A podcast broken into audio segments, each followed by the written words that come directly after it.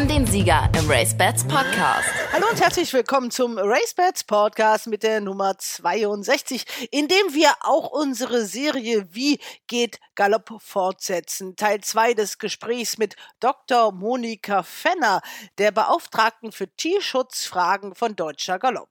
Aber zunächst ein paar News aus Baden-Baden. Was heißt News? Nur die Botschaft, dass die Gespräche vorangehen, dass man miteinander spricht und dass man doch sehr optimistisch ist. Das war jedenfalls heute auf der Pressekonferenz mit dem Verbandspräsidenten Dr. Michael Vesper zu hören. Das Mannheimer Team um Peter Gaul und Stefan Buchner als Betreiber, die Gruppe der Warmblutleute, die dort ein Pferdesportzentrum planen und ein Förderverein, der gegründet werden soll. Alle drei Parteien sprechen miteinander. Es gibt noch keinen Vollzug zu vermelden, aber es sieht doch alles in allem ganz positiv aus. Mein Name ist Frau Kedelius und ich habe heute einiges für euch vorbereitet.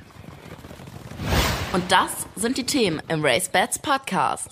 Ich habe schon gesagt, es ist eigentlich komisch. Letztes Jahr war ich so die, die so reingerutscht ist, weil Holiday nicht konnte. Und dieses Jahr war ich die Erste, die eingeladen war. Also das hat sich ein bisschen gedreht. Wir sprechen mit Deutschlands erfolgreichster Rennreiterin Sibylle Vogt, die zur Mission Titelverteidigung bei der Internationalen Jockey Challenge in Riyadh antritt. Also die Leute rechnen rückwärts. Cheltenham ist wirklich das absolute Pinnacle, also das hat das Highlight einer jeden Hindernissaison. Be all and end all, wie die Engländer sagen. Katrin Nack zur Bedeutung des Hindernismeetings in Cheltenham, das Mitte März steigt. Wir stellen euch auch eine Aktion von RaceBets vor, die heißt The Road to Cheltenham und bei der es attraktive Preise zu gewinnen gibt. Mit von der Partie ist auch Katrins Ehemann Jimmy Clark und der weiß, wie man sich bei diesen Temperaturen optimal auf so ein Ereignis vorbereitet. Ich war einmal in Cheltenham, als das Goldpokal 45 Minuten verschoben war wegen einem Schneesturm.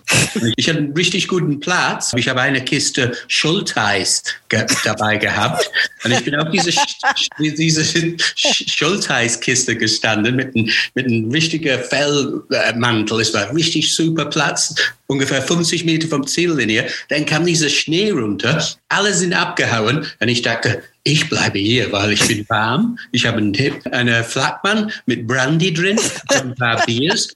Ja, wir hatten richtig viel Spaß in unserer Runde zu Cheltenham. Die Tipps ganz am Ende dieses Podcastes von Katrin und Jimmy. Aber natürlich freuen wir uns auch auf das Gespräch und die Fortsetzung mit Dr. Monika Fenner, der Beauftragten für Tierschutzfragen bei Deutscher Galopp.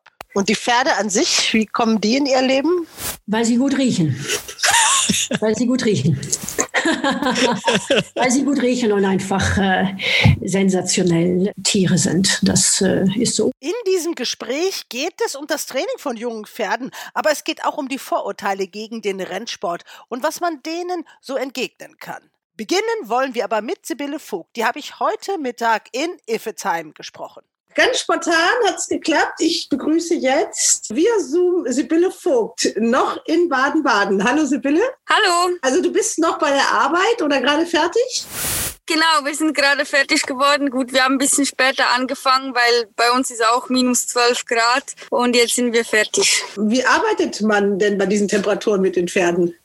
Viele gehen an die Führmaschine, können da getrabt werden. Wir haben aber auch Gott sei Dank einen Reitplatz, den wir allerdings zuerst mal aufkriegen müssen. Der ist zwar gesalzen, aber dann müssen wir immer ein bisschen warten, bis dann doch ein bisschen die Sonne rauskommt und dann kann man dann auch reiten. Also ihr müsst auch Schnee schippen? Ja, Schnee schippen, einsalzen, warten, bis der Traktor kommt und dann den ganzen Platz da auffährt wieder und ja. Also das wird ein Temperaturschock für dich werden, denn wir wollen natürlich reden über Riyadh. Nächste Woche Freitag, also in einer Woche ist es soweit, aber bleiben wir mal dabei. Heute, wir wollten es gerne heute Nachmittag machen, aber du kannst nicht, geht es erstmal in die Heimat, in die Schweiz? Genau, ich habe rennfreies Wochenende. Ich wäre eigentlich morgen in Chantilly gewesen, da aber auch viele ähm, Kölner Trainer nicht trainieren können bei den Wetterbedingungen, sind die alle nicht Starter und jetzt habe ich rennfreies Wochenende. Auch mal schön, oder? Ja gut, also ich hätte lieber geritten, muss ich ganz ehrlich sagen.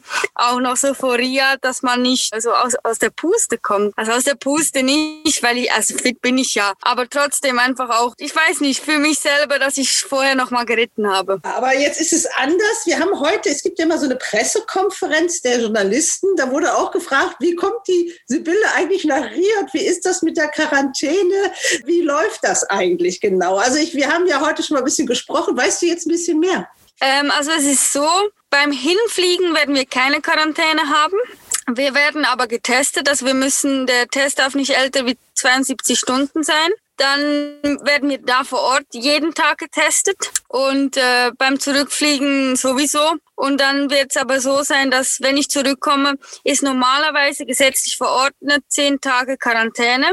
Man kann aber nach fünf Tagen einen Corona-Test machen. Wenn der negativ ist, dann ist man von der Quarantäne befreit.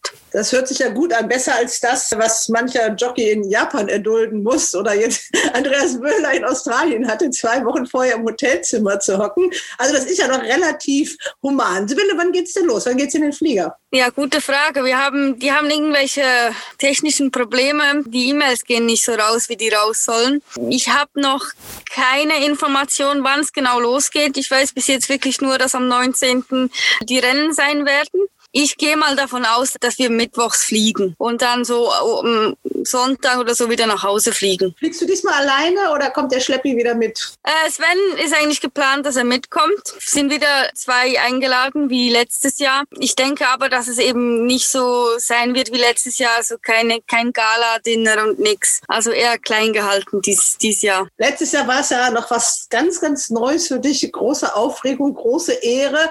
Zu der bist du ja gekommen, weil eine gewisse Holly Doyle nicht konnte. Also die war eigentlich eingeladen und du bist ja, deswegen ist es ein bisschen schade. Ich hätte gerne den David Knolly Smith mit dabei gehabt, der ist ja hier im Raceband Podcast Team.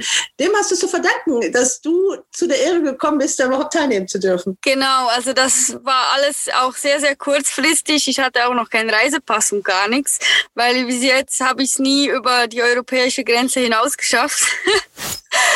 Und also das habe ich wirklich ihm zu verdanken. Auch jetzt, der hilft mir extrem mit dem ganzen Management und allem. Also auf ihn ist wirklich Verlass. Der fragt auch immer nach, hast du alles? Brauchst du noch was? Soll ich was nachfragen? Also das ist wirklich eine sehr, sehr gute Zusammenarbeit. Und ich freue mich also auch dieses Jahr riesig drauf. Und komischerweise bin ich etwa gleich nervös wie letztes Jahr obwohl ich weiß, wohin es geht.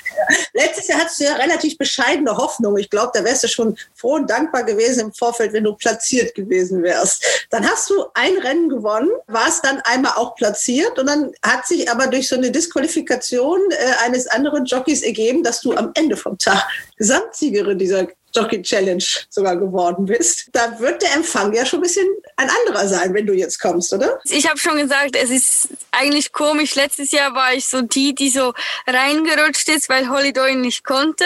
Und dieses Jahr war ich die Erste, die eingeladen war. Also das hat sich ein bisschen gedreht. Ich bin aber auch wirklich dieses Jahr schon nur froh, wenn, wenn alles glatt läuft und ich ein paar Punkte nach Hause bringen kann. Weil eben die Pferde werden ausgelost. Da sind viele Faktoren, die zusammenspielen. Ähm, es ist auch dieses Jahr wirklich ein, ein starkes Feld wieder an, an Jockeys.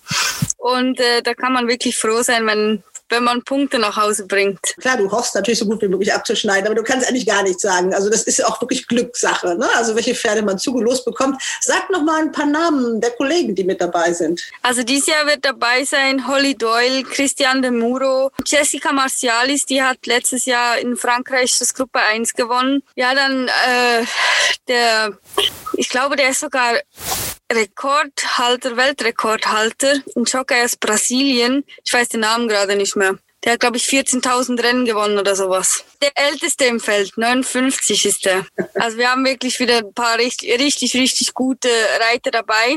Mal, mal gucken, wie es rauskommt. Ich meine, jetzt dieses Jahr sind auch wirklich zwei Frauen dabei, die Gruppe 1 gewonnen haben. Die Holly Doyle und die Jessica Marcialis. Also das ist schon beeindruckend. Es gibt ja bei RaceBets auch einen Langzeitwettmarkt. Da gibt es auch eine Wette, ob die Sibylle Vogt in diesem Jahr Gruppe 1 gewinnt, die erste ist. Der Kurs ist gar nicht so hoch. Also die Leute trauen dir ein bisschen was zu. Also ich würde es dankend annehmen, muss ich sagen.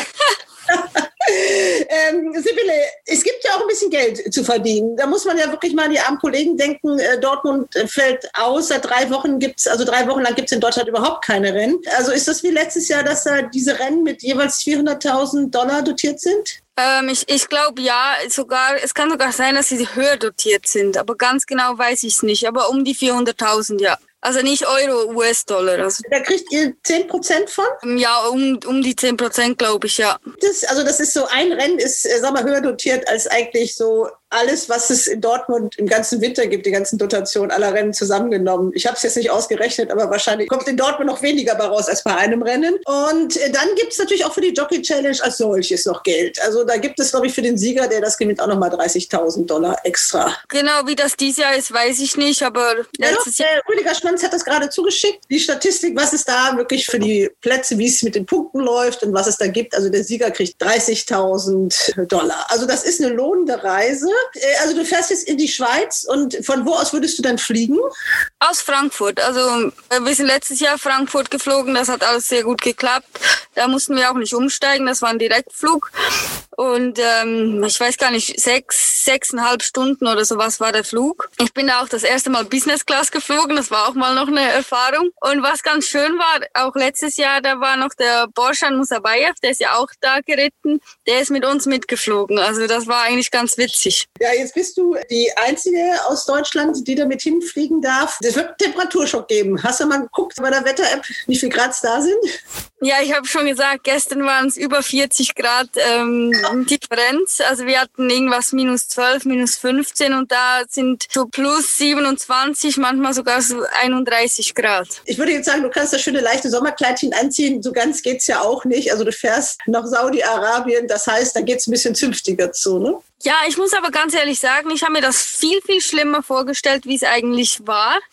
Ähm, die möchten natürlich gerne, dass die Schultern und die Knie bedeckt sind, also das Minirock und so ein Spaghetti-Träger-Shirt. Das funktioniert nicht, aber eigentlich eben, die Frauen müssen kein Kopftuch tragen. Ähm, jetzt wenn du ein Kleid anziehst, was wirklich über die Knie geht, ähm, das ist alles erlaubt, das ist alles gar kein Problem. Man sollte halt eben einfach so ein bisschen gesittet rausgehen, aber das sollte man ja auf einer Rennbahn sowieso. Deswegen ist das eigentlich keine große Umstellung. Also wir wurden als Frauen auch nicht irgendwie anders behandelt. Das Einzige, was wirklich schade war, wo das Ganze dann so gut gelaufen ist, man kann halt auch nicht mit einem Glas Sekt oder so anstoßen, weil Alkohol ist da komplett verboten. Nicht mal wie irgendwie in Dubai oder so, wo es im Hotel Alkohol gibt, sondern da ist wirklich gar nichts. Also weder Bier noch Sekt noch sonst irgendwas. Tja, so ist das. Andere Länder, andere Sitten. Wie ist das Thema Corona denn? Was erwartest du? Sind da besonders strenge Maßnahmen? So wie ich das verstanden habe, wird das Konzept etwa so sein wie in Deutschland auch. Mund- und Nasenschutz ist ganz klar, der Abstand einhalten. Ähm, eben, wir werden jeden Tag getestet. Und ja, ich glaube, viel mehr kann man da auch nicht machen. Man muss halt auch mal die Hände waschen und sowas. Aber das ist alles das, was wir jetzt auch schon kennen und wissen. Also ich bin da eigentlich äh, guter Dinge. Ich bin ja jetzt auch öfter in Frankreich gewesen. Da haben die das genauso gemacht. Und ich denke, da fahren die ganz gut, wenn die das auch so machen. Also Business as usual, da kennt ihr euch ja mittlerweile aus. Genau. Sibylle, im letzten Jahr, weiß ich noch, da haben wir im Vorfeld gesprochen, wir hatten viele Interviews und dann hast du eigentlich gesagt, ich melde mich auch für den RaceBets Podcast. Damals war so ein Jubeltrubel, da bist du einfach nicht zugekommen. Klar, du hast ja gerade dieses Rennen gewonnen und dann war wirklich Party ohne Sekt, wie wir gehört haben, aber trotzdem alle wollten was von dir.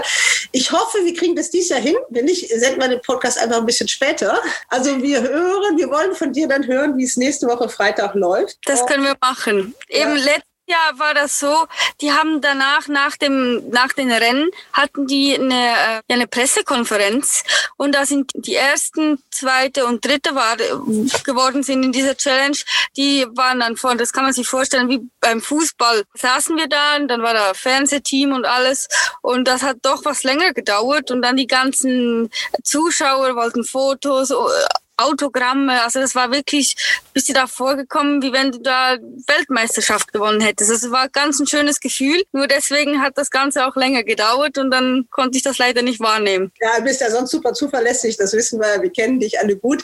Sibylle, wir wünschen dir alles, alles Gute. Wir wünschen dir, dass es ähnlich erfolgreich läuft wie letztes Jahr und äh, ja, Hals und Bein. Und ich glaube, da guckt ganz Galopp Deutschland, guckt da genau hin nach Riyadh, weil wir haben hier sonst nicht so viel zu gucken. Also, mach's gut. Vielen lieben Dank. Vielen, vielen Dank. Hast und toi, toi, toi, ne? Ciao. Danke, wir hören uns. Tschüss. Ciao. Und nun kommen wir zum versprochenen Teil 2 des Gesprächs mit Dr. Monika Fenner, der Beauftragten für Tierschutzfragen im Deutschen Galopper Dachverband. Teil 1 kann ich euch nur ans Herz legen, den gab es in der vergangenen Woche im Racebets Podcast mit der Nummer 61. Da ging es unter anderem um die neuen Leitlinien des Bundesministeriums für Landwirtschaft und Ernährung und was das für den deutschen Galopprennsport bedeutet. Wirklich sehr, sehr interessant. Auch um die Frage zum Beispiel, was heißt das denn, wenn auch Rennpferde einen freien Auslauf haben müssen? Ist das nicht viel zu gefährlich? Frau Dr. Fenner hat dafür überraschende Antworten. Und auch in dieser Folge, in der es um das Training von jungen Pferden geht, aber auch um die Vorurteile gegen den Rennsport, da bleibt sie uns keine Antwort schuldig. Katrin Hack war auch mit beteiligt an diesem Gespräch. Ist denn der Vollblüter für Sie auch ein ganz normales Sportpferd oder sehen Sie den schon als eine extra Rasse? Also er ist natürlich eine extra Rasse, aber sehen Sie ihn auch als ein extra Fall in diesem ganzen Konzept der Leitlinien? Oder inwieweit sehen Sie da Parallelen zu den ganz normalen Warmblütern? Sage ich jetzt einfach mal ganz normal. Also das sind erstmal ganz normale Pferde mit ganz normalen gleichen Bedürfnissen wie alle anderen auch. Ähm, sicherlich hat ein Vollblüter in sich in der freien Natur mehr Bewegungsdrang als ein Friese beispielsweise. Und ich will den Friesen absolut nicht zu nahe treten. Ich äh, schätze sie auch sehr.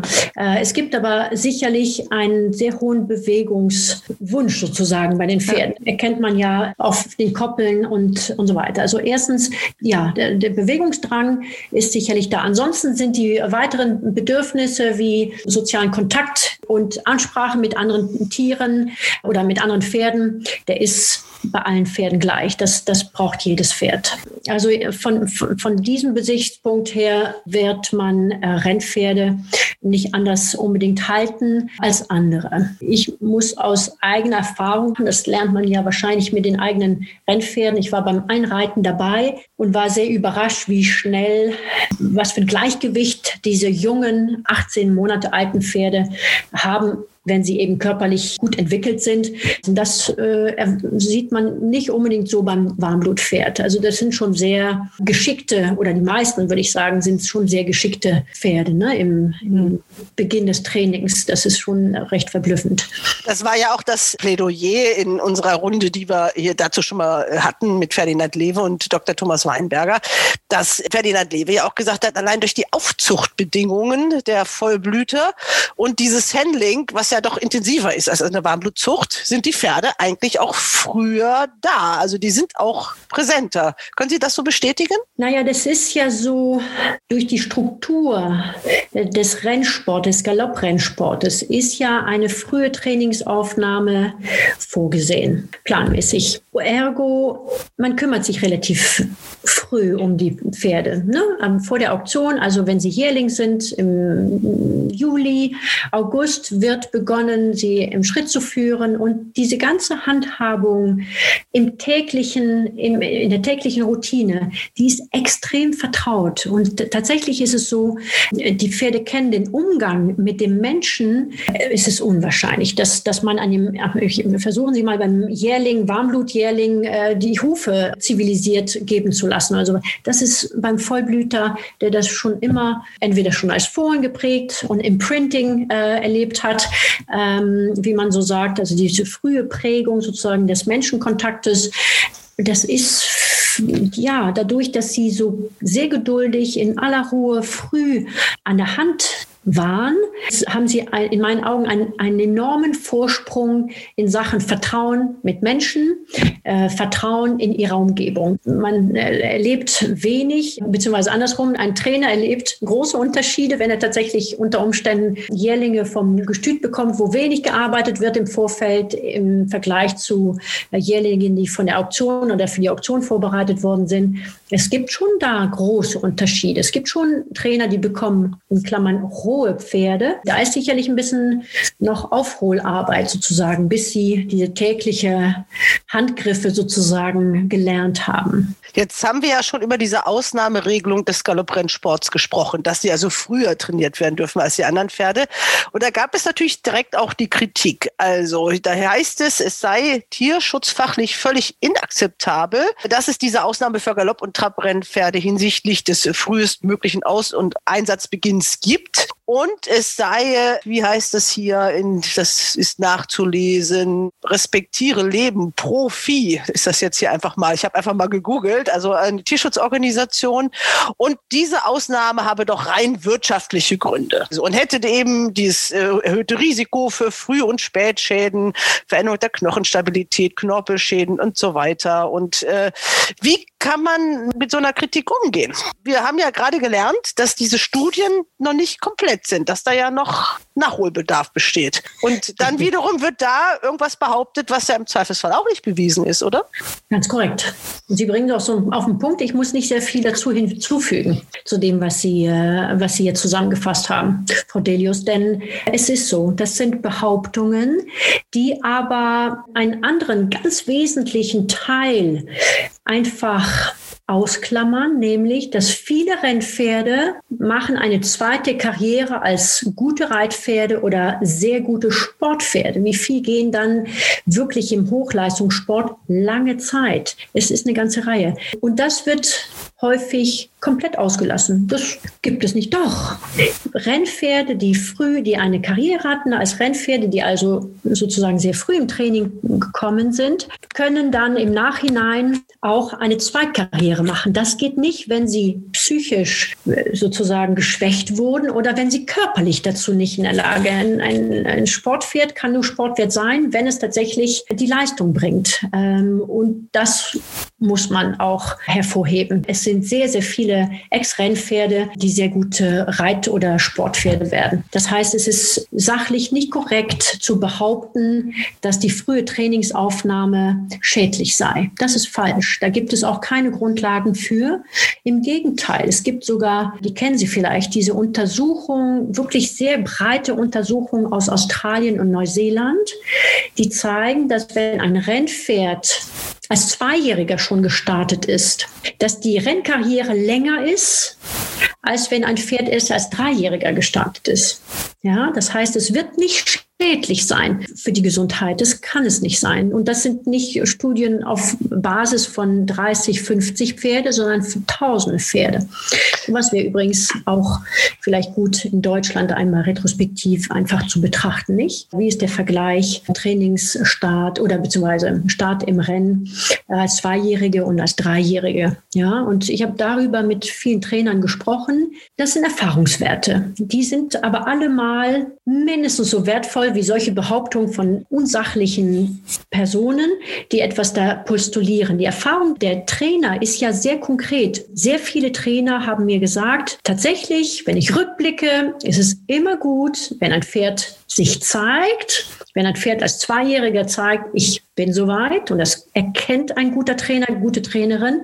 Ein, zwei, vier Starts, vielleicht nicht die große Anzahl, die man in, in Irland oder in Frankreich sieht, aber diese Regelung in Deutschland ist ja sehr gut und strikt und schützend in meinen Augen, dass solche Pferde dann länger halten im Sport, also im Rennsport, als Pferde, die erst als Dreijährige äh, ihr erstes Rennen bestritten haben. Das ist schon interessant. Ich glaube, dass es aber ganz wichtig ist, diese Botschaft noch transparenter zu machen und noch mehr unter die Leute zu bringen, weil diese Tierschutzorganisation, ich habe jetzt doch noch mal wirklich den äh, Deutschen Tierschutzbund zum Thema Rennpferde aufgemacht. Da heißt es in der Überschrift schon, was ist ein Pferdeleben wert?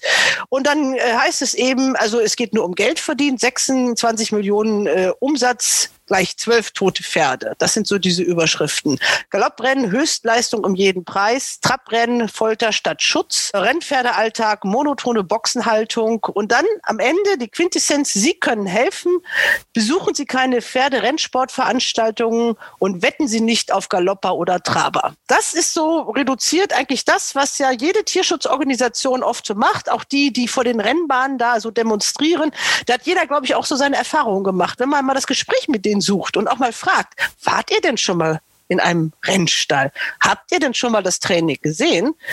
Dann haben die alle keine Ahnung. Es ist manchmal, ich habe manchmal das Gefühl, das sind so gemietete Rentner oder so, die da hingestellt werden und dann Schilder hochhalten und eigentlich gar nicht wissen, für was sie da eintreten. Die denken, sie tun was Gutes. Also Tierschutz ist ja per se was Gutes, wollen wir ja alle. Aber es wird so einfach immer so behauptet. Und wie kann man sich dagegen wehren, gegen solche wirklich so plakative Unterstellungen, die so einfach ja nicht zu machen sind. Also das ja. haben wir ja gerade festgestellt. Ja, es ist, es ist äh, immer schwierig, denn Leute, die nicht zuhören wollen, hören nicht zu. Und Leute, die sich manipulieren lassen wollen, und Schilder gerne hochhalten, die werden weiterhin manipuliert werden. Andersherum erkenne ich sehr gute Initiativen in meinen Augen in den letzten Jahren, zum Beispiel Tag der offenen Türen, den es ja deutschlandweit gegeben hat, 2019. Es ist sehr gut besucht worden, extrem gut besucht worden. Also da ist in Hannover ein Hoppegarten, in Düsseldorf, soweit ich weiß,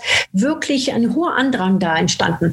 Das sind die positiven Momente und dass dieser Kontakt direkt von Mutter, Tochter mit dem Rennpferd, dass man streicheln kann, dass man in die Box reingehen kann, dass die Pferde freundlich sind und absolut sozial sind, die meisten Rennpferde.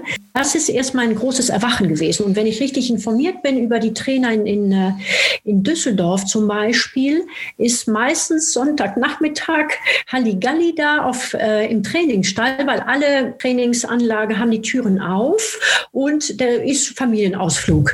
Ja, das ist sehr positiv.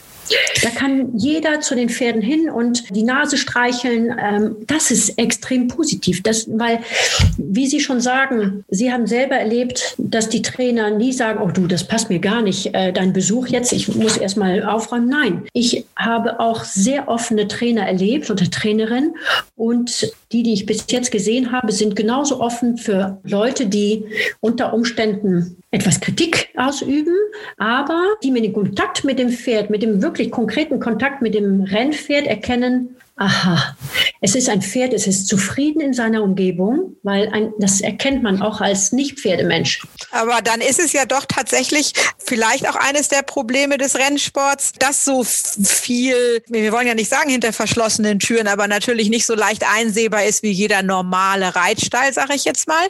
Und ähm, auch vielleicht, dass der Rennsport eben keine Sportart ist, an der jeder so einfach teilhaben kann. Meinen Sie, dass das ein Problem ist, die, die der Sport auch hat, auch um eine Reichweite zu schaffen und mehr Verständnis für den Sport, den wir ausüben und ja auch ebenso lieben? Sicherlich, sicherlich. Nur Sie erkennen sicherlich auch wirklich gute Initiativen, kann ich nur sagen, als Teil des Publikums auf einem Renntag. Wir erleben schon Renntage zum Beispiel zum Beispiel Hannover, wo die ganze Familie kommt daher und auch viele Leute, die eigentlich nicht so unbedingt pferdeaffin sind, aber es ist, äh, es ist ein schönes Areal, da können die Kinder äh, spielen und die ganze Familie hat da was äh, anzutreffen. Und es gibt einfach fantastisch leckere, ich weiß nicht was, Pizza. Dieser, dieser etwas freiere, lockere Kontakt und Zugang zur Rennbahn, der ist, glaube ich, sehr, sehr positiv, nicht? Denn es ist schon so, dass in Deutschland allgemein eine ganz andere Tradition herrscht als in Frankreich, wo ich herkomme, oder als England. Da ist der Rennsport, der ist Teil der Gesellschaft äh, in gewisser Form, nicht? Und äh, es ist weder schick noch sträflich, Zocker zu sein oder zur Rennbahn zu fahren. Das gehört dazu, wie ein Pony im, im, im Garten. Das ist in Deutschland, ist sicherlich die Tradition etwas anders und weniger tief verwurzelt. Da hat man irgendwann, habe ich das Gefühl, den Kontakt zu seiner Basis verloren. Deutschland hatte ja auch diesen Boom. Wenn man sich die Bilder anguckt, 50er, 60er, 70er, ja. auch noch 80er Jahre und in den 90ern ist dann irgendwas passiert, wo man, ich glaube, so auch vielleicht vieles nicht ernst genug genommen hat. Vielleicht auch den Tierschutzgedanken und auch die Kommunikation damit. Da sind Pferde auf der Rennbahn verunglückt, hat man einfach eine Plane drüber nicht drüber gesprochen. Es wurde totgeschwiegen und ich glaube, das ist der falsche Weg. Weil Sie haben schon gesagt, jedes Pferd kann sich auch in der Box verletzen. Und natürlich gibt es leider Gottes auch die Vorfälle in den Rennen. Das kann man nicht vermeiden. Und ich meine immer, das wird ja Gott sei Dank jetzt auch getan, dass man das kommunizieren muss. Und dass da eben auch nicht, das heißt, okay, ein totes Pferd und ja, Rennen geht weiter, Jubel, Trubel, tralala. So ist es ja nicht. Es gibt ja traurige Besitzer. Also die leiden ja auch mit. Und das ist vielleicht mal das Positive, dass es sowas wie Facebook gibt. Das kann man jetzt ja auch nachlesen, dass es eben nicht nur irgendein Pferd ist, was da äh, Rennen für Geld laufen soll, sondern das ist was ganz Wertvolles und das wird auch geliebt. Und das, glaube ich, ist ganz wichtig. Und das passiert, weiß nicht, Katrin, siehst du das auch so? Das passiert Gott sei Dank jetzt. Natürlich sehe ich das auch so. Ich komme ja, ich bin ja mit dem englischen Sport stark verbunden und da ist das ja ganz normal, dass man ähm, gerade auch im Hindernissport, es ist natürlich nicht normal, dass ein Pferd stirbt, aber es passieren Unfälle, die, wie wir schon gesagt haben, passieren zu Hause, passieren auf der Rennbahn.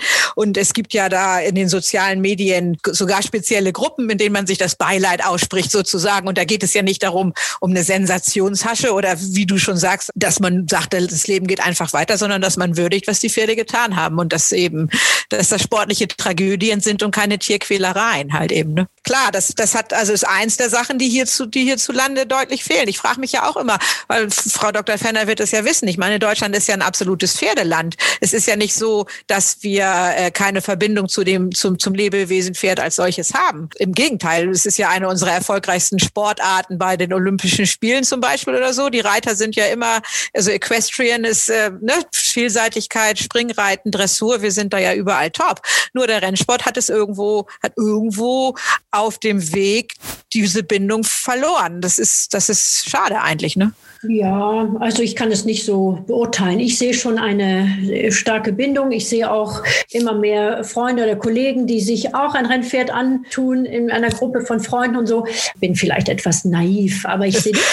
Nein, ich meine, das war nicht auch, aber es ist eben die Zahlen als solches. Zuschauerzahlen gehen herunter. In der Richtung wollte ich ja. also ne? Äh, andersherum, uns fehlen wahrscheinlich die absolut konkreten Zahlen und die sollte man schon heraussuchen und die äh, sind auch verfügbar. Das weiß ich, weil der geschätzte Herr Siemen mir berichtet hat, dass er über viele Jahre eben die Verletzungsstatistik geführt hat. Mhm. Und um wirklich die Diskussion auf einem sachlichen Niveau zu bringen und konkreten Niveau zu bringen, die Fatalities, also die wirklich die tödlichen Verletzungen sind sehr, sehr gering in Deutschland im Rennsport. Ja? Und Sie kennen sicherlich die Rennbahnen, die wirklich knifflig waren. Da wird in Deutschland. Bad Harzburg zum Beispiel hat ja einige Jahre wirklich den letzten Bogen. Der hat eine ungünstige Führung gehabt, das wissen wir ja, und das ist korrigiert worden. Und schauen Sie, die letzten Jahre jetzt in Harzburg sind keine schweren Verletzungen mehr äh, dort entstanden. Also es wird reagiert. Bevor ich überhaupt diese Beziehung zum Rennsport hatte, war ich beim NDR und wurde losgeschickt, weil in Bad Harzburg wirklich fünf Pferde verunglückt waren. Das war vor dieser Umgestaltung der Bahn. Und ich wurde dann losgeschickt, ja, fünf tote Pferde, mach mal. Das hat dem Rennsport natürlich auch nicht gut gefallen und ich, ich habe das natürlich dann auch gemacht und das war natürlich auch Kritik, die zum Teil auch zu Recht war. Aber man hat ja auch reagiert und Sie haben es ja gesagt. Also die Bahn, der Bogen wurde komplett umgestaltet. Das war ja so gerade der Schlussbogen, wo die Pferde dann müde wurden und es ging steil bergab und da ist das natürlich meistens mal passiert. Aber das ist ja auch in England im Hindernisrennen, Katrin, das weißt du ja auch. Da ist ja auch viel passiert an Hindernissen, wo... Ja, da, ja. klar. Genau, da wird immer dran gearbeitet. Man versucht, die Abstände zwischen den Hindernissen anders einzuteilen. Die Hindernisse als solches an den Geläufen, an der Bahnführung zum Teil auch. Ja, klar. Selbst auf den größten Bahnen, Cheltenham, Aintree, der wird überall. Aber ihre Aufgabe umfasst ja eben nicht nur, das verstehe ich doch richtig, umfasst halt nicht nur das Begleiten oder das ähm, Beurteilen, wie ich auch immer das formuliere, der Trainer, sondern auch im Rennen auf der Rennbahn, also das äh, Einhalten von dem Tierschutzgedanken auf der Bahn im eigentlichen Rennen während der Wettkämpfe? Hm, das ist noch nicht so konkret oder gehört nicht zu den Prioritäten. Okay. Das erste, was eben anstand, ist Besuch der, der Trainer. Das zweite, wo wir jetzt wirklich ganz gut vorangekommen sind, schätze ich mal mit, äh, mit meinen Kollegen, es ist alles kein Alleingang. Also ich besuche den Trainer schon, aber der Rest meiner Tätigkeiten ist, ist nie im Alleingang. Ich äh, setze mich immer wieder in Kontakt mit den armen Herren und Damen der Rennleitung, die mich da auch äh, informieren oder mit denen ich auch äh, austauschen möchte und tue. Aber ein Teil der Aufgaben besteht darin, Fragen von Außenstehenden äh, zu beantworten, die Kritikpunkte an punktuelle Szenen aus dem Rennsport zum Beispiel, ein Pferd mit Senkrücken, das sei nicht äh, tierschutzgerecht und so weiter. Und dann untersuche ich den Fall telefonisch mit den ähm, Rennbahntierärzten und mit der Rennleitung und dann nehme ich Stellung zu der Situation. Das gehört also dazu. Und dazu gehört, und da sind wir eben relativ gut vorangekommen, glücklicherweise ist Erstellen, das steht auch in den Leitlinien äh, zum Umgang mit Sportpferden, das Erstellen von Untersuchungsbögen oder Untersuchungsprotokolle von jungen Pferden vor dem Training also von den 18 Monate alten Vollblüter. Sie wissen ja äh, bestimmt, dass äh, jedes Rennpferd als zwei- oder dreijährige wurde vor dem ersten Start tierärztlich untersucht. Ja, das wurde eine Allgemeinuntersuchung durchgeführt. Herz wurde abgehört, das Pferd ist bewegt worden. Der Tierarzt ist mit auf die Bahn gegangen und hat gehört, ob das Pferd einen Ton zum Beispiel hat. Und wenn das alles in Ordnung war, dann ist es als gesund und sozusagen reif für den Renneinsatz bewertet worden. Das besteht, dieses Untersuchungsprotokoll besteht schon seit vielen Jahren, ist auch umgesetzt worden. Jetzt ist es aber so, dass das nicht reicht für das Bundesministerium für Ernährung und Landwirtschaft, sondern jedes junge Pferd muss vor dem Trainingsbeginn untersucht werden auf psychische und physische Eignung. So, und da haben wir jetzt ein Protokoll erstmal eine Vorlage erarbeitet, die jetzt vom Vorstand und von den verschiedenen Gremien eben bewertet werden soll und angepasst werden soll. Und das wird dann ja, 2021 wird das äh, dann umgesetzt, schätze ich mal. Also die, die neue Jährlingsgeneration wird dann einer Untersuchung unterzogen. Das ist eine Forderung sozusagen vom Ministerium. Die zweite Forderung ist, dass jedes Rennpferd vor dem ersten Start auch auf psychische und physische Eignung untersucht werden soll. Und dann auch ausgeschlossen werden könnte. Ganz genau, genau. Wenn, äh, es wird wahrscheinlich eine zweiköpfige Kommission, die äh, rumfährt, das wird man noch sehen. Und wenn entschieden wird, hu, was auch immer. Das Pferd hat gerade dicke Lymphknoten, ja, die der Trainer unter Umständen nicht gesehen hat. Dann wird das Pferd eben drei, vier Wochen später nochmal nachuntersucht, weil das ist jetzt nicht der richtige Zeitpunkt, in einer aktiven Infektion das Pferd äh, ins Training zu nehmen. Ist ja, ist ja klar. Ne? Und das kann eben wiederholt werden. Üblicherweise ist es so, wir haben ja mit, mit Profis zu tun. Ein Trainer oder Trainerin kennt die Pferde gut und wird sehr schnell erkennen, ist noch nicht so weit. Die, es muss noch lernen, die Hufe zu nehmen. Also es äh, werden so ein paar Handhabungen bewertet, ja, an den jungen Pferden, um zu sehen, okay, sind sie vertraut mit dem Menschen? Ist die Beziehung Pferd und Betreuer ruhig oder ist es noch ein Spannungsverhältnis da ein zu starkes, welches ein Training eigentlich ausschließen lässt? Das soll eben bewertet werden. Und äh, wissen Sie, jeder Trainer, Trainerin erkennt, die ist so weit oder der ist noch nicht so weit, dann äh, ist er das nächste Mal bei der Untersuchung dabei, nicht? Die, auch diese Untersuchung wird den Besitzer Geld kosten. So äh, muss alles etwas abgewogen werden. Und ich bin eigentlich guter Dinge, dass, wenn die Pferde vorgestellt werden, dass 29 von 30 die, äh, die, die Prüfung bestehen, auf jeden Fall. Oder die Untersuchung, das ist keine Prüfung, ist eine Untersuchung bestehen. Das muss man dem Rennsport ja auch zugutehalten. Die werden professionell betreut. Das ist mir auch nochmal ganz wichtig rauszustellen. Das heißt, die Leute, die die Pferde da haben, die wissen, was sie tun. Die haben das wirklich gelernt und nicht wie äh, woanders, wo wirklich ja jeder sich ein Pferd in den Stall stellen kann. Ja, das, das ist so, dass äh, die Trainer, die, äh, das Stallpersonal, die Jockey, das ist ein hochprofessioneller Umgang sozusagen mit den Pferden. Und das betrifft Gesundheit, das äh, betrifft Verständnis für das Wesen des Pferdes. Wie gesagt, man erlebt es immer wieder, dass jedes Pferd hat ein bisschen sein eigenes Programm, ja, weil äh, der eine mag sein Heu da haben, der andere will es aber da haben. Die, die stellen sich absolut professionell auf, auf die Pferde ein und erkennen auch die Pferde. Und es gibt viele Trainer, die mir gesagt haben, puh, es kommt vor, dass ich einen Zweijährigen habe. Es ist April, Mai. Eigentlich sind wir schon im Training, aber ich sage zu dem Besitzer, das, das ist noch zu früh. Man muss noch ein paar Monate auf die, auf die Koppel. Das ist professionelle Einschätzung vom Pferd und sagen, jawohl, wir können jetzt das Training weiter intensivieren oder Achtung, es braucht eine Pause. Ja, und äh, sicherlich wird es Besitzer geben, die da enttäuscht sind. Äh, und es wird sicherlich Gespräche geben zwischen einigen Besitzern und Trainern. Aber im Prinzip ist es definitiv so, dass die Trainer absoluten professionellen Einblick haben und Einschätzung ihrer Pferde haben. Also mich persönlich würde tatsächlich einmal noch kurz interessieren, dass wir das auch nochmal herausstellen. Und das haben Sie aber ja bisher auch in allen Ihren Aussagen schon fast so bestätigt. Leistungssport per se oder ein Sportpferd per se ist doch keine Tierquälerei, oder? Das sehe ich so. Das, äh, das ist absolut keine Tierquälerei. Wir kennen jetzt rein von den Sportpferden, ich komme dann zurück wieder auf die Rennpferde, die, die meisten Sportpferde lieben zu arbeiten, lieben mit den Menschen zu arbeiten und fallen in, äh, ja, wir nennen das ein bisschen in die Depression, wenn sie äh, krank sind und dürfen nicht mehr arbeiten.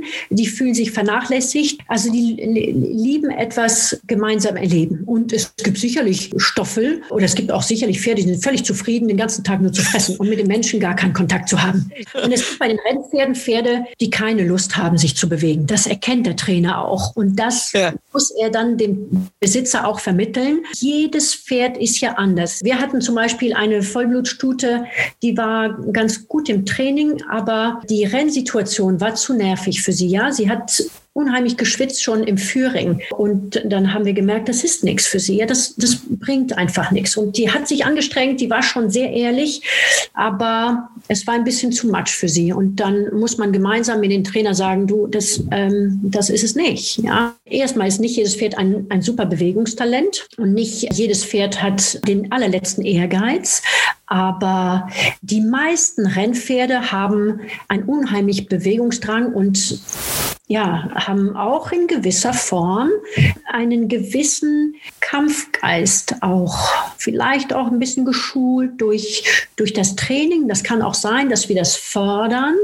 Ähm, aber sie können ja nicht ein Pferd zwingen zu galoppieren. Das, das geht nicht. Sie, wenn ein Pferd nicht auf die Bahn will, dann muss man darauf reagieren und schauen, woran mag das liegen. Sie können auch ein Springpferd nicht zwingen zu springen. Wenn es nicht will, dann bleibt es stehen. Man kann vielleicht seinen Stil und so weiter verändern. Aber wenn es nicht von sich aus springen wird, wird es nicht springen.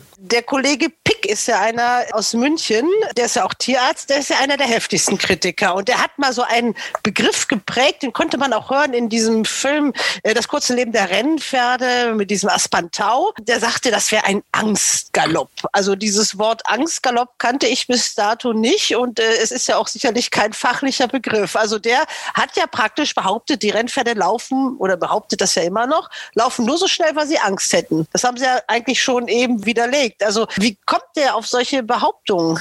Das weiß ich nicht. Das müssten Sie ihn fragen. also ich kann das nicht erkennen. Wir sehen das ja auch im Training, entweder allein oder zu zweit. Jedes Pferd möchte auch wahrscheinlich anders trainiert werden, idealerweise. Das erkenne ich bei uns, dass sehr individuell eben geschaut wird, wie fühlt sich, wie galoppiert das Pferd am freisten. Das erkennt ja der Trainer, die Trainerin. Und dann wechselt man ein bisschen das Trainingsprogramm. Also die meisten Pferde wollen laufen, wollen galoppieren. Das sehen wir bei unseren Pferden an, auch auf der Koppel, wenn sie erstmal rausgeht. Und sie sind in der Führmaschine und sind gearbeitet worden. Und dann geht es aber ab im gestreckten Galopp über diese Riesenkoppel, dass einem Angst wird. Die lieben das. Die, sie wollen galoppieren, ja. Und die galoppieren nicht aus Angst. Das, das geht nicht. Das, das ist Unfug. Das sehen Sie an den Augen. Schauen Sie sich mal die, die Augen der Pferde, die morgens ins Training gehen. Dann schauen Sie sich die Pferde im Führing an. Sie wissen ganz genau, also außer die, die den ersten Start haben, aber alle anderen wissen ganz genau, was, was los ist. Die wissen ganz genau, dass sie starten werden. Sehen Sie da Angst? Ja, natürlich nicht. Ich erkenne keine Angst. Ich erkenne ab und zu bei den ganz jungen Pferden ist Nervosität, äh, Hektik und ah, ganz individuell sieht man ein Pferd, das steigt, weiß ich noch, in, in München und das ist ganz fein. Jockey wurde früher auf, ist aufgestiegen und ist rausgegangen, weil es, es war ihm etwas zu viel Trubel offenbar. Und dann war es ein ganz normaler, guter Aufgalopp, der danach zu sehen war. Also nein. Nein, ich kann diesen Gedanken nicht erkennen. Ich kann auch keinerlei, wir lernen ja, wir Pferdetierärzte schon sehr gut eben die Physiognomie und das Gesicht der Pferde zu lesen. Ich erkenne kein, kein Angstgesicht, nein. Gut, aber was ich zum Schluss noch fragen äh, wollte, wir hatten uns ein Zeitlimit gesetzt, das haben wir schon überschritten. Deswegen finde ich, sollten wir jetzt auch hier mal einen Cut machen, weil wir könnten noch ganz viel bereden. Und das Schöne ist immer, dass wir mit all unseren Gesprächspartnern uns eigentlich nochmal wieder verabreden, weil wir gemerkt haben, wir sind noch gar nicht fertig geworden. Aber die allerletzte Frage, die mir noch so in den Sinn gekommen ist, die ich am Anfang vergessen habe zu fragen. Also Sie beschäftigen sich mit dem, was in so einem Pferd so innen los ist, mit dem Herzen und mit der Lunge und mit den Därmen. Wenn man so als junge Frau sich für sowas entscheidet, wie kommt man da drauf? Sich dann auch so zu spezialisieren, das würde mich interessieren. Ich weiß nicht, wie ihr Leben so gesteuert wurde, aber ich habe das Glück gehabt, mit ganz tollen Menschen zusammenzuarbeiten. Ja, und mein alter, sehr geschätzter Professor Degen hat mir einerseits wahrscheinlich wie beim jungen Pferd immer gesagt, go, go, go. Also wenn ich Ideen hatte und wollte was untersuchen, neue Behandlungsmethode, äh, machen Sie, ja, aber vernünftig. Also untersuchen Sie das vernünftig und immer mutig sozusagen. Und warum die innere Medizin ist vielleicht eine Neigung. Es ist eigentlich relativ unsinnig im Prinzip, weil Pferde haben vier Beine und nur ein Herz. Also dass die Wahrscheinlichkeit, dass ein Bein sozusagen zu Schaden kommt, ist viel höher als das Herz. Aber ja, es ist ähm, mein Gebiet, da habe ich mich für entschieden, sicherlich gelenkt durch, durch ähm, meinen Mentor damals, der, der mich insgesamt viel geprägt hat. Aber wissen Sie, egal was man macht, wenn man das äh, mit Herz macht, ist es jetzt die Orthopädie oder die innere Medizin, wenn man das mit, äh, mit Herzblut macht, äh, wird man es gut machen, schätze ich mal. Das ist das, was, was zählt. Und die Pferde an sich, wie kommen die in ihr Leben? Weil sie gut riechen. Weil sie gut riechen. Weil sie gut riechen und einfach äh, sensationell Tiere sind. Das äh, ist so. Und tatsächlich, warum die Medizin, bin ja jemand, der in Paris aufgewachsen ist, sicherlich ist dieses ähm, bisschen Enigmen lösen sozusagen. Wo ist das Problem? Woran ist das Pferd erkrankt? Und, und das versuchen zu lösen. Dieses Ratespiel ist schon äh, intellektuell ja, anregend. Die Antwort war eben klasse, weil es riecht. Das habe ich noch nie gehört. ich hatte sogar mal eine Kerze, die nach Pferden gerochen hat. So. ja, also ich denke mal, wir sagen an dieser Stelle Tschüss. Es war sehr anregend, sehr schön. Und wir haben noch mal eine Sendung bald mal vor. Da geht es um den Einsatz der Peitsche. Da hätte ich, wenn Sie Lust haben, gern noch Sie mit dabei. Sehr gerne. Vielen Dank. Ja, ciao, ciao. Tschüss. Die Wetttipps im RaceBets Podcast. Wir kommen zu den Wetttipps und ihr werdet euch jetzt vielleicht fragen, was für Wetttipps? wir haben keine Rennen in Dortmund, äh, schon zwei Wochenenden lang und jetzt auch am kommenden Wochenende ist auch noch nichts los. Also haben wir nichts in Deutschland, aber es gibt Rennen in England und die gehen meistens über die Hürden und über die Hindernisse. Und da begrüße ich jetzt unsere Experten, Katrin Nack und Jimmy Clark in Hamburg. Hallo, ihr beiden. Hallo, Frauke. Jimmy, schön, dass du winkst, aber ich will dich hören. Hallo, Frauke. Kannst du mich Ja. hören? ja. Ich kann nicht hören. Ja, wenn man die Webseite von RaceBets aufmerksam sich anschaut, dann kann man eine Neuerung sehen seit einigen Wochen, nämlich zu den Rennen gibt es auch so kleine Mini-Podcasts, richtig? Und dafür seid ihr verantwortlich. Ja, genau. Die verbrechen wir jetzt schon seit einiger Zeit unter den Gruppe und manchmal auch Listenrennen für in England und Irland. Äh, Jetzt eben im Winter über die Hindernisse machen wir ganz tagesaktuell, so aktuell wie wir es schaffen, eben kleine Podcast, um nicht immer nur Tipps, also auch natürlich versuchen wir Wetttipps zu geben, aber wir versuchen auch den Leuten oder den Zuhörern ähm, den Hindernissport als solches ein bisschen näher zu bringen, die einzelnen Unterschiede zu erklären, auch Eigenarten von Rennbahnen, spezifischen Rennen und auch immer mit dem Augenmerk, welches dieser Rennen dann zu welchem Rennen Cheltenham führen wird oder sollte oder kann. Und wir sprechen auch miteinander, weil es nämlich eine sehr schöne Aktion gibt bei RaceBets. Die heißt The Road to Cheltenham. Das ist so eine Battle, so ähnlich wie unser Wettspiel in Dortmund, nur etwas größer. Ne? Und ähm, in Dortmund haben wir ja nicht so viele Rennen. Und da kann man also schon seit einigen Wochen wetten. Da gibt es so eine Gesamtwertung. Da kann man auch richtig was gewinnen. Was kriegt denn der Gesamtsieger, der alles gewinnt? Ja, der Gesamtsieger kriegt, wenn ich das richtig äh, erinnere, also ein, ein Abo für, für Racing UK für einen ganzen Monat. Das ist natürlich schon ein schönes, schönes Geschenk. Dann ein bisschen Geld und Champagner, meine ich auch zu erinnern. Ich meine, das ist ja eigentlich das Aller, Allerwichtigste. Es gibt so ein spezielles äh, Cheltenham at Home Paket und das ist, glaube ich, so das, was der Hauptsieger nachher nach. Und, und wöchentlich kann man dann halt immer diese 250 Euro gewinnen, wenn man an einem Wochenende, die ausgewählten Daten stehen halt unter dieser Road to Cheltenham beschrieben, wenn man da halt die meisten Punkte sammelt. Und Punkte macht man halt eben, indem man wettet und auch eine Siegquote trifft, weil Punkte ist gleich Einsatz mal Siegquote. Jimmy, du hast jetzt nicht das ganz große Gewinnspiel mitgemacht, aber du wettest dann natürlich auch immer auf ausgewählte Rennen, ganz klar. Ja, ja. Das mag ich. Festkurs nehmen ist immer, macht mir immer Spaß und das finde ich richtig gut. Aber im Moment bei Cheltenham ist das Problem, dass so viele Pferde sind mehrmals genannt in verschiedenen Rennen. Und wir mussten das irgendwie ausgraben, in welche Richtung das Pferd geht. Früher war das immer so, die sind genannt in ein Rennen und da laufen sie. Oder laufen sie nicht, weil sie verletzt sind oder so. Oder sie gehen irgendwo nach Aintree, bisschen später. Oder laufen sie in ein bestimmtes Rennen, das, dann können sie wetten. Aber jetzt, wir haben das Problem, dass die genannt in vier verschiedene Rennen über verschiedene Distanzen, über Hürden, über Jagdbahn. Und das finde ich äh, richtig komisch. Es äh, macht alles richtig schwer dann eigentlich keinen Spaß. Weil das heißt, du musst jetzt eigentlich noch so denken wie so ein Rennstallmanager. Nicht nur wie ein Wetter, ja, sondern ja. auch wie ein Manager, um zu wissen, ja. in welchem Rennen könnte das denn sinnvollerweise laufen. Ja, früher, früher haben sie immer gesagt, wenn ich ein Pferd, das läuft über 6000 Meter, über Jagdbahn, dann gehe ich für RSA, diese Novice Chase über drei Meilen, die Gold Cup-Sieger vom Morgen sozusagen, oder gehe ich zum Gold Pokal, das ist auch äh, 5800 Meter, 6000 Meter, aber jetzt, die, die haben ein Rennen über 3200 Meter, zweieinhalb Meilen, das ist 4000 Meter oder gehen sie über 6000 Meter? Und ich denke mich immer, wie kann es sein, dass ein Pferd über drei verschiedene Distanz genannt ist? Ich meine, sie müssen wissen, was, was dein Pferd kann oder nicht. Ne? Sie können nicht ein Pferd haben und sagen, wir trainieren das Pferd über zwei Meilen und dann April, April, wir gehen zum Goldpokal. Das ist eineinhalb Mal weiter. Das, das, Pferd muss verrückt sein. Er muss morgens aufwachen und denken, was machen wir nun? Oder der Trainer muss verrückt sein. Aber dafür haben wir ja euch, um das Ganze ein bisschen aufzudröseln.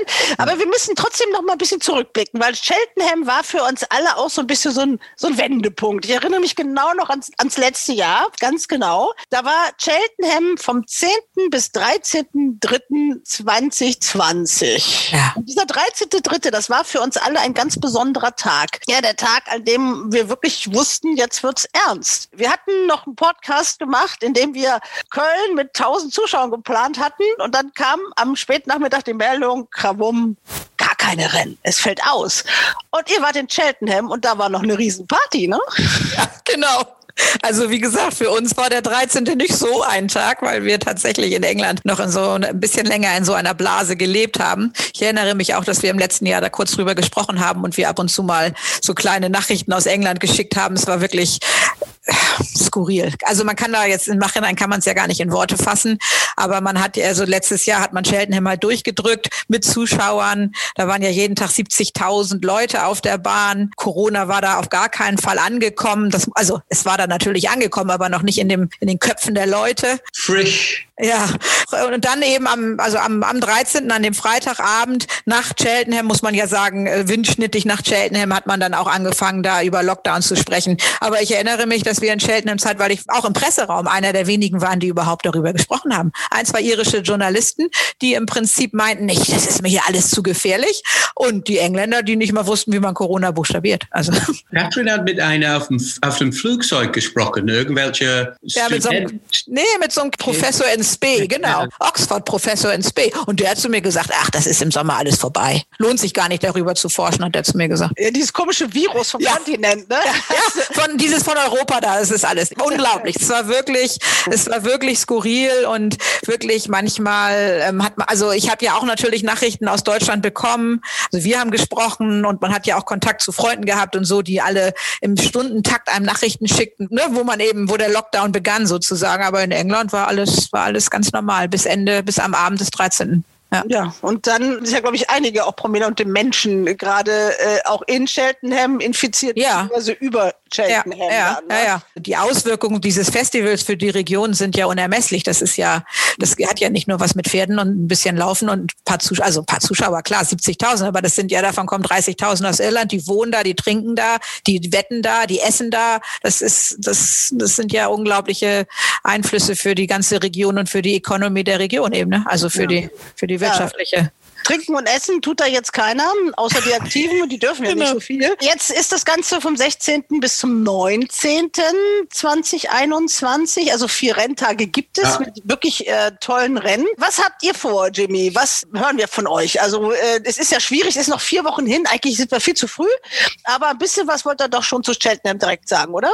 Ja, ja, ich meine, Champion Hurdle mit Honeysuckle ist das Highlight für mich. Paisley Park in der Stayers Hurdle ist noch ein Highlight. Sind die meine zwei äh, Lieblingspferde, was, wo ich denke, ich hoffe, ich bete, dass die gewinnen. Jetzt einfach sagen, welche Rennen, über welche Rennen wir reden wollen. Ja, habe ich das nicht gesagt? Paisley Park in der Stayers, habe ich gesagt? ne? Ein The Honeysuckle. races, not the fucking horses. Honeysuckle in Champion Hurdle. Just say the race. Don't say any horse. Just say the race. Okay. Katrin, ich warne dich. so. Sorry, Katrin, ich warne dich. Ich lasse das jetzt drin. Ich freue mich auf alle großen Rennen, wirklich, weil die sind alle richtig gut dieses Jahr. Letztes Jahr war Benny de Deux gegen Honeysuckle. Jetzt haben wir Honeysuckle gegen Epitante. Und solche Sachen. Es passiert. Ne? Die Besten sind da, die sind nicht verletzt, die sind alle heil, Gott sei Dank. Und die laufen gegen ein ganz gut. Es ist nicht eine heiße gegen ein auf Nuller Pferde. Es ist immer zwei, drei großartige Pferde, das gegeneinander laufen. Und das ist top. Guck mal, vor sechs Wochen haben wir gedacht, oh, Paisley Park ist ein Elfmeter. Jetzt ist plötzlich Time Hill da. Jetzt ist plötzlich Roxana da, die Stute. Und plötzlich ist das ein richtig äh, offenes Rennen sozusagen. Das ist nämlich so, also für all die, die sich nicht so auskennen, ist ja auch schon im Titel dieser Battle hier bei, bei RaceBets drin, The Road to Cheltenham. Das heißt, wie lange ist diese Serie? Wie ist diese Vorbereitung auf dieses Highlight hin? Katrin, erklär das mal. Also im Prinzip ist es ja tatsächlich, also The Road to Cheltenham ist natürlich jetzt eine kreierte Competition, also ein ein kreierter Wettbewerb von RaceBets, was ja auch eine wirklich super Sache ist. Aber wenn man mal ganz ehrlich ist und sich die Hindernissaison in England und Irland betrachtet, also offiziell beginnt die Hindernissaison natürlich immer schon im April. Summer Jumping lassen wir mal außen vor, aber wir wollen ja ein bisschen das genauer beschreiben. Aber mit Mitte Oktober, Ende Oktober, spätestens Anfang November, wenn die echte Hindernissaison für die eingefleischten Fans eben startet, dann beginnt tatsächlich die Vorbereitung für Cheltenham, für jeden Trainer und für jedes Pferd. Also die Leute rechnen rückwärts. Cheltenham ist wirklich das absolute Pinnacle, also das hat das Highlight einer jeden Hindernissaison, be all and end all, wie die Engländer sagen. Das ist wirklich das ein und alles für jeden Besitzer und jeden Trainer da eben einen Starter zu haben und jedes hochklassige Pferd, das in England über Hindernisse läuft. Also es gibt natürlich immer ein, zwei Ausnahmen, aber jedes hochklassige Pferd möchte oder soll in Cheltenham starten und von daher ist eigentlich das ganze Jahr über eine Art Vorbereitung auf Cheltenham. Aber sofort, wenn ein Pferd gewinnt ein Rennen im Fernsehen, oh, und äh, wa- was meinen Sie denn mit Cheltenham? Ich sage, hallo, wir haben Dezember, wieso sollen wir gleich reden über Cheltenham? Ne? Deswegen ist das Gute, dass diese RaceBets Battle, die beginnt erst im Januar. Da haben wir also jetzt drei äh, Weekend Tournaments rum. Und jetzt Ja. kommt das vierte. Und es werden, sind insgesamt sechs. In vier Wochen geht's los. Jimmy, ich sehe gerade, du hast den passenden, äh, das passende Shirt an, ne? Cheltenham Race Skirt. Hast du das letztes Jahr noch gekauft? Mit NA drin. NA, Cheltenham, NH für National Hunt. Oi, oi, oi. Rot beschriftet, ne? Ja, das ist cool. alt. Ja, aber schade, dass wir nur Audio haben und kein das- Video. Da könnte man dieses wunderbare T-Shirt sehen. Also Katja, mach mal bitte ein Foto, da kann man das irgendwo bebildern, wenn ihr die nächste Mal die Tipps macht. Wir machen ja auch noch ganz kurzen Cheltenham Special. Das machen wir natürlich vor diesen vier Tagen, das ist klar. Und jetzt gucken wir erstmal, bevor wir wirklich äh, zu Cheltenham kommen, dieses Weekend Tournament 4. Also das ist jetzt 13. und 14. Februar. Da müssen wir uns darauf einstellen, dass das wohl nicht alles so stattfindet, wie es da auf dem Plan steht. Ne? Ja, leider sieht das momentan so aus. Also Newbury ist traditionell so, so ein bisschen der letzte, so der letzte Zug, wo nochmal die wirklich guten Pferde laufen. Weil letztendlich muss man natürlich, der Trainer muss halt immer so ein, eine Balance finden, dass die Pferde fit kommen, aber auch mit einer kleinen Pause ausgeruht. Es gibt zwar immer noch weiterhin Rennen, auch mit Rennen, die Bonusrennen sind für spezielle Rennen in Cheltenham, aber eigentlich ist äh, morgen, also am Samstag die Denman Chase oder auch die Bettverhörde, das sind so traditionell wirklich die letzten großen Pointer. Aber es sieht eben so aus, als wenn womöglich beide Renntage Newbury und Warwick abgesagt werden. Aber, also die ganzen Hindernisrennen in den letzten Tagen und auch auf vielen anderen, also auf vielen Bahnen sind tatsächlich jetzt schon weggefroren, im Norden wie im Süden. Das ist eben auch regional recht unterschiedlich, aber im Großen und Ganzen zu kalt, um Hindernis, also um vor, also auf Gras zu laufen. Nicht ich war einmal in Cheltenham, äh, als das Goldpokal 45 Minuten verschoben war wegen einem Schneesturm. ich hatte einen richtig guten Platz, weil ich hatte damals habe ich irgendwie, ich weiß nicht, wie das wie ich das gekriegt habe, aber ich habe eine Kiste Schulteis ge dabei gehabt. Und ich bin auf diese, diese Schulteiskiste gestanden mit einem, mit einem richtigen Fellmantel. Es war richtig super Platz, ungefähr 50 Meter vom Ziellinie. Dann kam dieser Schnee runter, alle sind abgehauen und ich dachte, ich bleibe hier, weil ich bin warm. Ich habe einen Tipp, eine Flakmann mit Brandy drin, ein paar Biers. Und wenn die alle zurückkommen, mindestens habe ich meinen Platz da. Dann bin ich da geblieben für die 45 Minuten. Du musst doch dann die doppelte Menge an Pferden gesehen haben danach, oder? Aber ich habe ich hab ein Pferd gewettet, West Tip, der Grand National Sieger.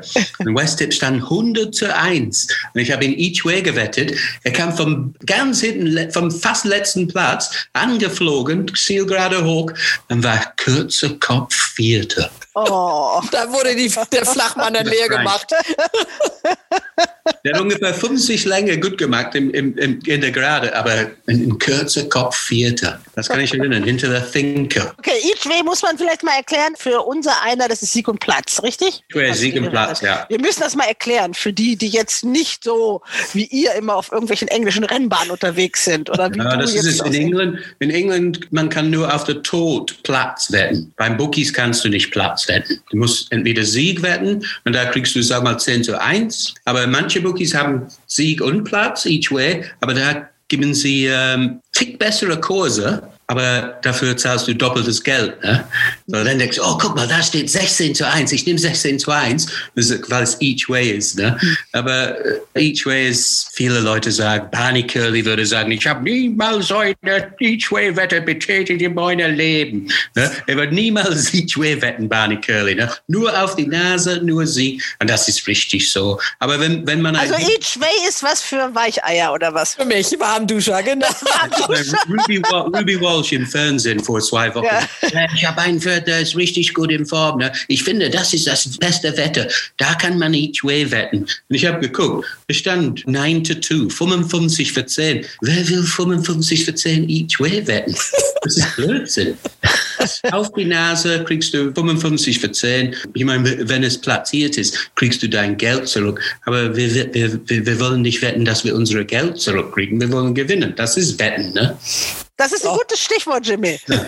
Deswegen, ihr jetzt äh, schon was fürs Wochenende oder reden wir über ein paar heiße für Cheltenham? Denn es gibt auch den Langzeitmarkt. Also ich habe mich noch nicht so richtig, weil eben das so unsicher ist mit der, mit der Wetterlage, bin ich noch nicht so ganz im Thema fürs Wochenende. Von daher, ich habe mir ein, zwei Pferde each way im Langzeitmarkt für Cheltenham rausgeguckt. Okay, dann gucken wir doch mal. Also, welche, mit welchem Rennen fangen wir an? Wir fangen mit der Champion Hurdle an am ersten Tag, das Hauptrennen am ersten Tag. Also wir machen, es gibt vier Tage und es gibt an jedem Tag ein Hauptrennen und darüber wollen wir sprechen. Jimmy würde jetzt sagen, es gibt an jedem Tag fünf Hauptrennen, aber es ist eben tatsächlich, jeder Tag bildet sich um ein Championship-Rennen, sagt man ja sozusagen. Das ist die Champion Hurdle am ersten Tag, die Champion Chase, die Queen Mother Champion Chase am zweiten Tag, die Stayers Hurdle am dritten Tag und am vierten Tag der Gold Cup. Okay, dann fangen wir doch an mit der Champion Hurdle. Jimmy. Champion Hurdle? Ja. Okay, das ist, äh, wie ich vorhin gesagt habe, das, ist Honeysuckle. Ich meine, Übrigens, Henry de Bromet hat noch nicht gesagt, dass sie läuft in Champion Hurdle. Alle sagen, ja, es muss das Rennen sein, das ist das beste Form, was sie überhaupt gezeigt hat. Sie muss dahin, sie muss dahin. Aber Henry hat noch nicht gesagt, dass sie läuft im Champion Hurdle. Sie, sie hat andere Nennungen. Sie sind noch in den Mers Hurdle noch. Ne? Sie, da ist sie auch Favorit. Da ist sie ähm, 5 zu 4 Favorit. Das ist 23 für 10. Sie ist 9 zu 4 Favorit. Das ist ungefähr 33 oder was? Ja, ja, 32. Ja, ja. ja, genau. So steht sie auch hier bei ja. RaceBets. 3,25 zu 1. Favorit also, für beide Rennen. Aber ich habe Festkurs 120 für 10 Honeysuckle, weil ich dachte, wenn sie gewinnt in Irland, dann läuft sie 100 Pro im Champion. Das, das denkt alle. Und ich dachte, wer soll sie schlagen im irischen Champion Hurdle? Sie gewinnt das, hat sie auch gewonnen. Und deswegen habe ich, okay, es war ein kleines Risiko, weil wenn sie schlecht läuft, dann sagen wir, wir bleiben im Mears Hurdle, aber sie hat richtig doll gewonnen. Und eigentlich 120 war ein richtig guter Kurs. Ne? Würde ich auch mal so sagen. Und man kann ja. übrigens diese Form nur mal so für die, die sich äh, da so ein bisschen mit beschäftigen wollen. Also auf der Webseite von RaceBets kann man natürlich sich diese Formen der Pferde auch alle angucken. Da habe ich jetzt gerade mal geguckt. Also äh, nicht nur als wetteraktive Jimmy, sondern so als Racing Manager, so theoretisch jedenfalls, ja. um wirklich zu planen, was aus diesem Pferd wird. Also Honey Suckle, ähm, Jimmy mit gutem Kurs bei RaceBets ist man jetzt nicht mehr ganz so gut dabei, wenn man die wettet. Katrin, wen hast du dir denn ausgeguckt? Also Jimmy hat ja gerade Honey Suckle schon beschrieben. Ähm, Im Wettmarkt teilen sich ja zwei Stuten momentan ähm, die, die Favoritenstellung, wobei die eine Stute Epaton von, von Nikki Henderson ja wo angeblich sogar Probleme mit ihrem Rücken hat. Ich habe zwei Pferde, die ein bisschen länger stehen, wo es vielleicht ein bisschen Spaß macht, die mal each way zu wetten. Das ist einmal Boof Dare, auch Nicky Henderson, zweifacher Champion-Hurdle-Sieger in der Vergangenheit, der ja nach einer sehr, sehr langen Verletzungspause zuletzt einmal gelaufen ist, zweiter war und jetzt hier immerhin im Wettmarkt 15 steht, also 14 zu 1. Er ist in seinem Vorbereitungsrennen, war er ja geschlagen, aber ich persönlich fand, es war eine recht gute Leistung nach seiner sehr langen Pause. Er springt so unglaublich ökonomisch. Er ist halt eben zweifacher Champion Hurdle-Sieger. Und ähm, von daher finde ich, ist das eine interessante Alternative. Und mir gefällt ähm, zum Kurs von momentan 20 zu 1 ähm, Tom Simmons Song for Someone sehr gut. Das wird es zuletzt dreimal, hat zuletzt dreimal in Folge gewonnen, davon auch ein Rennen in Cheltenham, was immer gerade in Cheltenham ist ein sehr spezieller Kurs. Das Pferd muss natürlich, also von der Klasse her fehlen ihm ein, zwei Pfund momentan, aber es ist ein junger Hurdler, der sich unglaublich gesteigert hat, auch ein sehr ehrgeiziger Trainer, der ganz offensichtlich dieses Rennen richtig ins Auge gefasst hat, die Champion Hurdle. Er hat auch nur die eine Nennung, als ich zuletzt geguckt habe.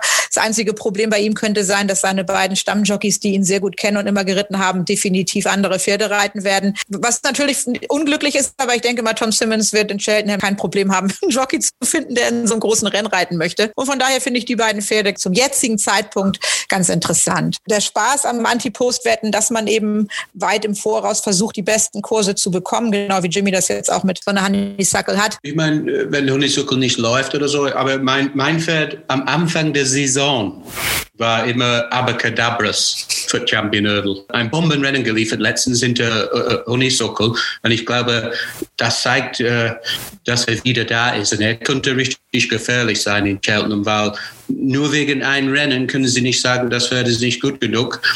Aber jetzt hat er gezeigt, dass er wieder in Form ist und für mich ist das das äh, Gegner.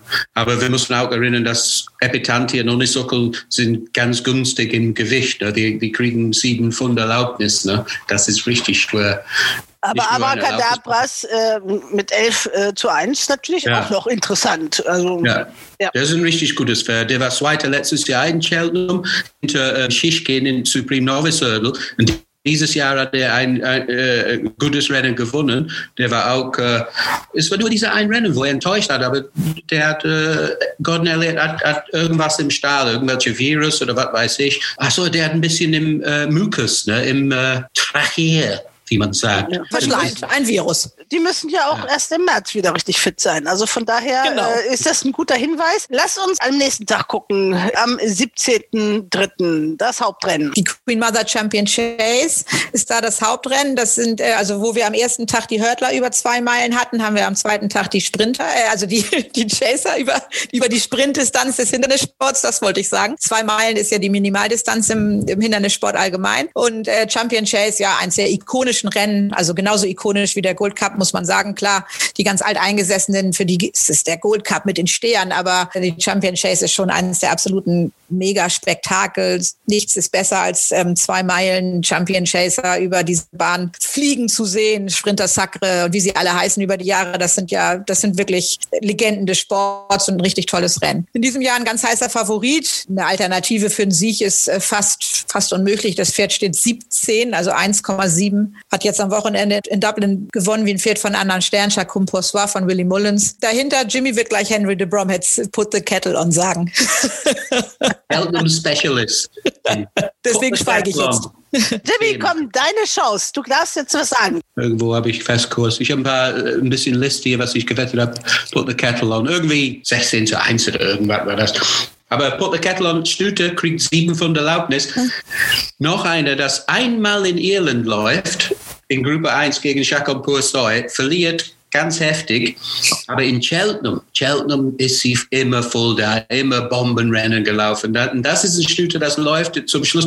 Ich kann es auch nicht wirklich sehen, dass sie die Favorit schlägt, aber sie steht 130 für 10, vielleicht am Tag kriegst du 140, 150 oder so. Aber Put the Kettle on für mich könnte mit dem Erlaubnis Zweiter sein in der Favorit, weil LTO ist vorbei. Nuba Negra hat einmal ein großes Rennen gemacht, äh, vielmals enttäuscht. Politolog ist auch immer hoch und runter, hoch und runter. Defi de Sol läuft nicht es wäre vielleicht eine Überraschung, wenn Altio läuft.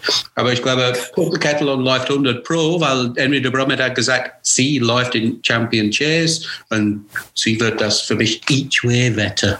Ah, each way, dann, dann, dann doch mal, aber die zahlt jetzt hier bei RaceBets noch 3,4 auf Platz. Also das ist nicht so Ja. schlecht. Ich wette gerne ITA mit solchen Kram, ne? weil dann hast du nur eine Wette, wenn sie zweite ist. Ne? Ja, dreimal in Cheltenham gewonnen. Du hast es gesagt, das ist ihre Ja. Bahn, ne?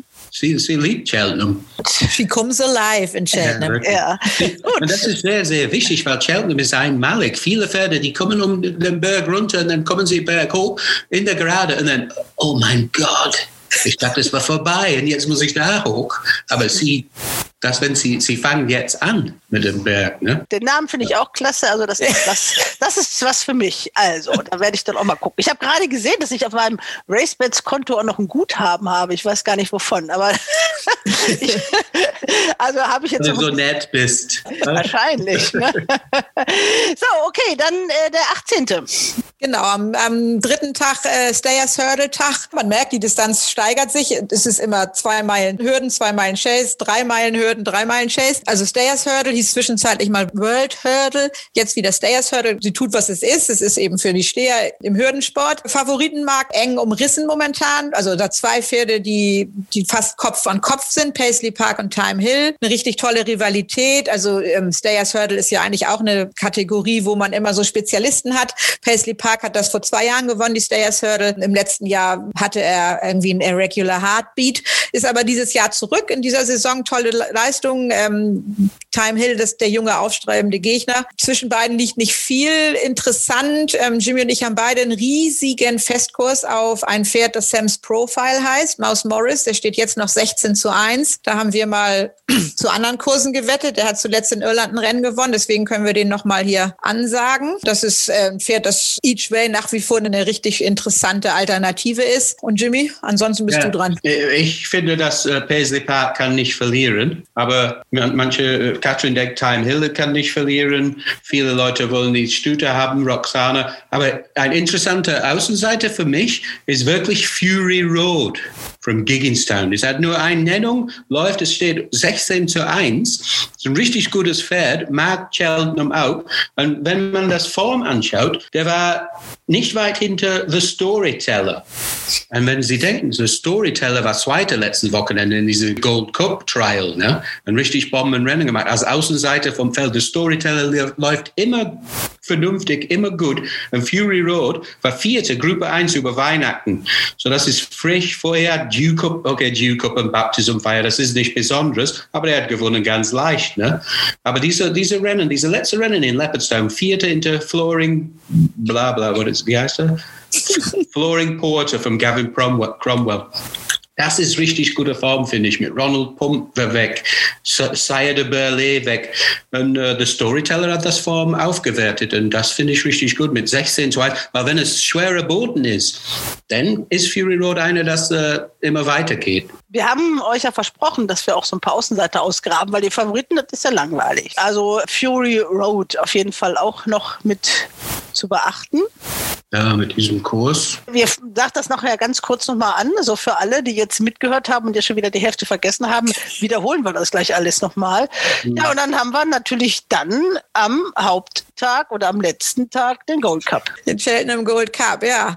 Ja, was soll man sagen? Ähm, drei Meilen fast ja zwei Furlong, 5300 Meter fast. Ähm, in diesem Jahr ja tatsächlich zum ersten Mal seit einiger Zeit, seit Best Made Anfang der 2000er, ein Pferd, das den Gold Cup zum dritten Mal in Folge gewinnen könnte. Albumfoto. Steht auch relativ kurz. Das allein für mich ist schon ein Grund, also ein anderes Pferd zu suchen. Das habe ich aber im letzten Jahr auch schon gesagt, weil ich mir nicht vorstellen konnte, dass er zwei Gold Cups gewinnt. Dieses Jahr kann ich mir nicht vorstellen, dass er drei Gold Cups gewinnt, weil es muss, man muss schon wirklich ein sehr, sehr besonderes Pferd sein, um drei Cheltenham Gold Cups in Folge zu gewinnen. Auf der anderen Seite möchte ich Albumfoto nichts abreden. Der wird zielgenau, punktgenau auf dieses Rennen vorbereitet. Er ist ein einziges Vorbereitungsrennen gelaufen. Das hat er natürlich leicht und locker gewonnen. Gut, klar, viel vom Boden abhängig, wie, wie der Boden jetzt in Cheltenham wird. Jimmy hat schon angesprochen, wie schwer wird der Boden, wie hart wird die Arbeit. Für die Pferde da eben dann sich über diese lange Distanz zu kämpfen. Aber zwei Pferde, die man, die momentan noch ein bisschen länger stehen, muss man nennen. Und das ist einmal Native River, der jetzt am Wochenende die nachgeholte Cotswold Chase wirklich toll gewonnen hat. Die wurde ja sonst in Cheltenham gelaufen. Das war weggefroren oder waterlocked. Deswegen wurde die in Sundown gelaufen. Da hat er mit einer riesigen Kampfleistung gewonnen. Er ist inzwischen schon elf, steht jetzt momentan 12 zu 1. Und wen ich auch im Auge habe, aus dem gleichen Stall von Colin Tizard, Lost in Translation. Der soll jetzt meines Erachtens am Wochenende laufen, aber das ist ja eben die Frage, wie das äh, stattfindet am Wochenende. Der steht momentan noch 25 zu 1. Wenn er die Bestform zur Hand hat, zum richtig interessanten Außenseiter machen. Und von daher finde ich den Kurs momentan ganz attraktiv. Ja, Tizard meint, er ist vielleicht wieder da, ne? Genau, Tizard ist auch wieder da. Ja. Über Tizard haben wir ja immer wieder viel gesprochen, aber das sind zwei Pferde von einem Trainer, der so ein kleines Formtief selber auch hatte, aber jetzt selber auch wieder ein bisschen in Schwung kommt. Ja, und das sind zwei interessante, also finde ich, interessante Pferde zu etwas höheren Kursen, die ja. kleine Each-Way-Wette zum jetzigen Zeitpunkt wert sind. Was sagt Jimmy? Zu Favorit, das Ding mit der, mit der Favorit, wenn Sie denken, letztes Jahr hat er Acapella Bourgeois geschlagen beim Vorbereitungsrennen für Gold Cup, dann gewann das Gold Cup. Dieses Jahr hat er genau das Gleiche gemacht, das gleiche Pferd geschlagen, 20 Längen gewonnen. Das Problem ist, nicht kein Problem, Albumfoto macht sein Ding. Der gewinnt, gewinnt, gewinnt, gewinnt, geht zu Cheltenham, gewinnt. Nächst, nächstes Jahr genau das Gleiche, gewinnt das Goldpokal. Dieses Jahr hat er das auch gemacht, gewinnt sein Rennen, geht zu Cheltenham. Und deswegen ist er ein richtig guter Favorit. Und äh, der hat genau das gleiche Rennen wie letztes Jahr gewonnen, genau das gleiche Pferd geschlagen. Aber der steht 35 für 10. Das ist kein Kurs.